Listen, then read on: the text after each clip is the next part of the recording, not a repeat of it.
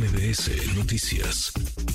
Le agradezco estos minutos a la consejera electoral, la consejera del Instituto Nacional Electoral, Rita Bel López. Eh, gracias, eh, consejera, muchas gracias, muy buenas tardes.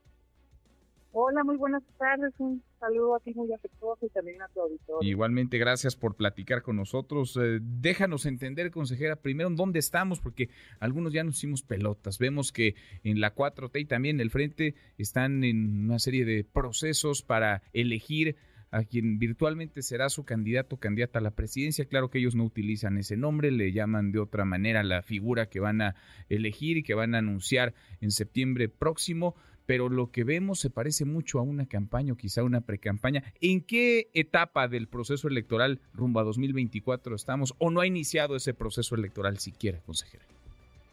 Así es, todavía estamos muy lejanos eh, de, iniciar el proceso y eh, pues lo que advertimos es un proceso que de alguna forma se ha utilizado ya, pero en otros tiempos. Entonces estamos ante algo totalmente nuevo, este, que en efecto no está eh, contemplado en la legislación, pero que forma parte también, así como está expuesto por eh, los partidos políticos que han iniciado sus procedimientos, está sustentado pues también dentro de su pues dentro dentro de sus actividades, dentro de sus facultades de iniciar este tipo de actividades. Y bueno, pues estamos ahí en una línea delgada que en efecto va está eh, redefiniéndose eh, otro tipo de formas de interactuar de, por parte de los partidos políticos, que bueno, pues en efecto también es una parte que deben de estar tomando nota las y los legisladores para, pues en su momento, Ahora, les están retando, digamos, en términos de revisar la ley y de las presiones, eh, consejera, porque eh, hay quejas de un lado, hay quejas del otro, hay quienes dicen es que los de enfrente están haciendo, nosotros no, hay quienes no están haciendo, pienso en Movimiento Ciudadano y ha interpuesto denuncias. Eh, vaya, es un reto para la autoridad electoral navegar en estas aguas inéditas.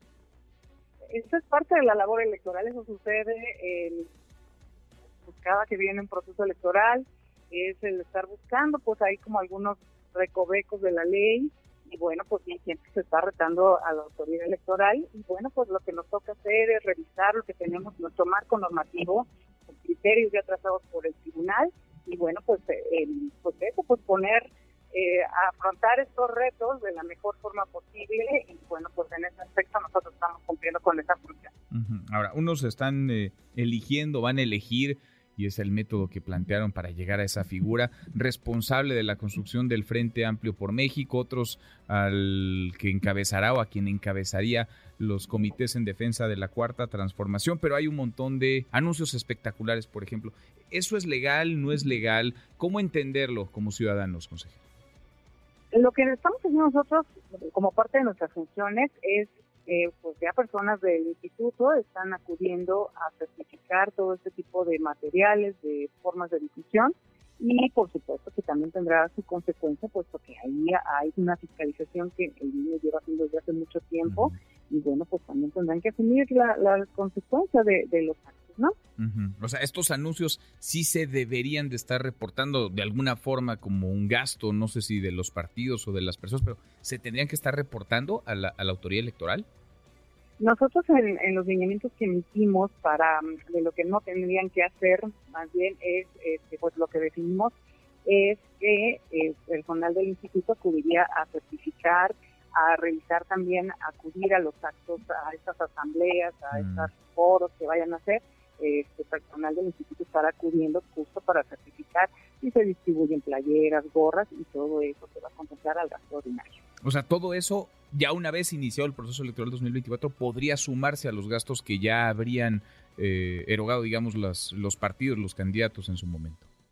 Así es, es parte de su gasto ordinario mm. este, y ahí estaremos revisando puntualmente. Bueno, ustedes le van a llevar la cuenta tanto al Frente, al PAN, PRI, PRD, como a la 4T, a Morena, PT y Pues bueno, eso es parte de las funciones del instituto y como están desplegando este tipo de actividades, bueno, pues ahí también estaremos certificando. Bueno, pues eh, vamos a ver porque si es eh, retador y a ustedes los tienen contra las cuerdas, eh, consejera, porque les exigen unos y otros, pero que les hagan al de enfrente y no a los propios. Ese, ese ha sido el dilema dentro de eh, la organización electoral y bueno, pues me parece el instituto como eh, pues todas las autoridades electorales estamos preparadas para asumir ese reto de la mejor forma posible y bueno, pues vamos a estar muy pendientes, estamos observando, estamos atendiendo también todo lo que está sucediendo y bueno, y, vuelvo a repetir, nuestra eh, forma de actuar y lo que estemos determinando va pegado a derecho, va pegado a los criterios y pues siempre buscando eh, pues respetar la norma en todos los Bien, para cerrar, nada más para tenerlo muy claro, lo que está haciendo la 4T y lo que está haciendo el Frente Amplio opositor hoy, en julio de 2023, ¿es, ¿es legal?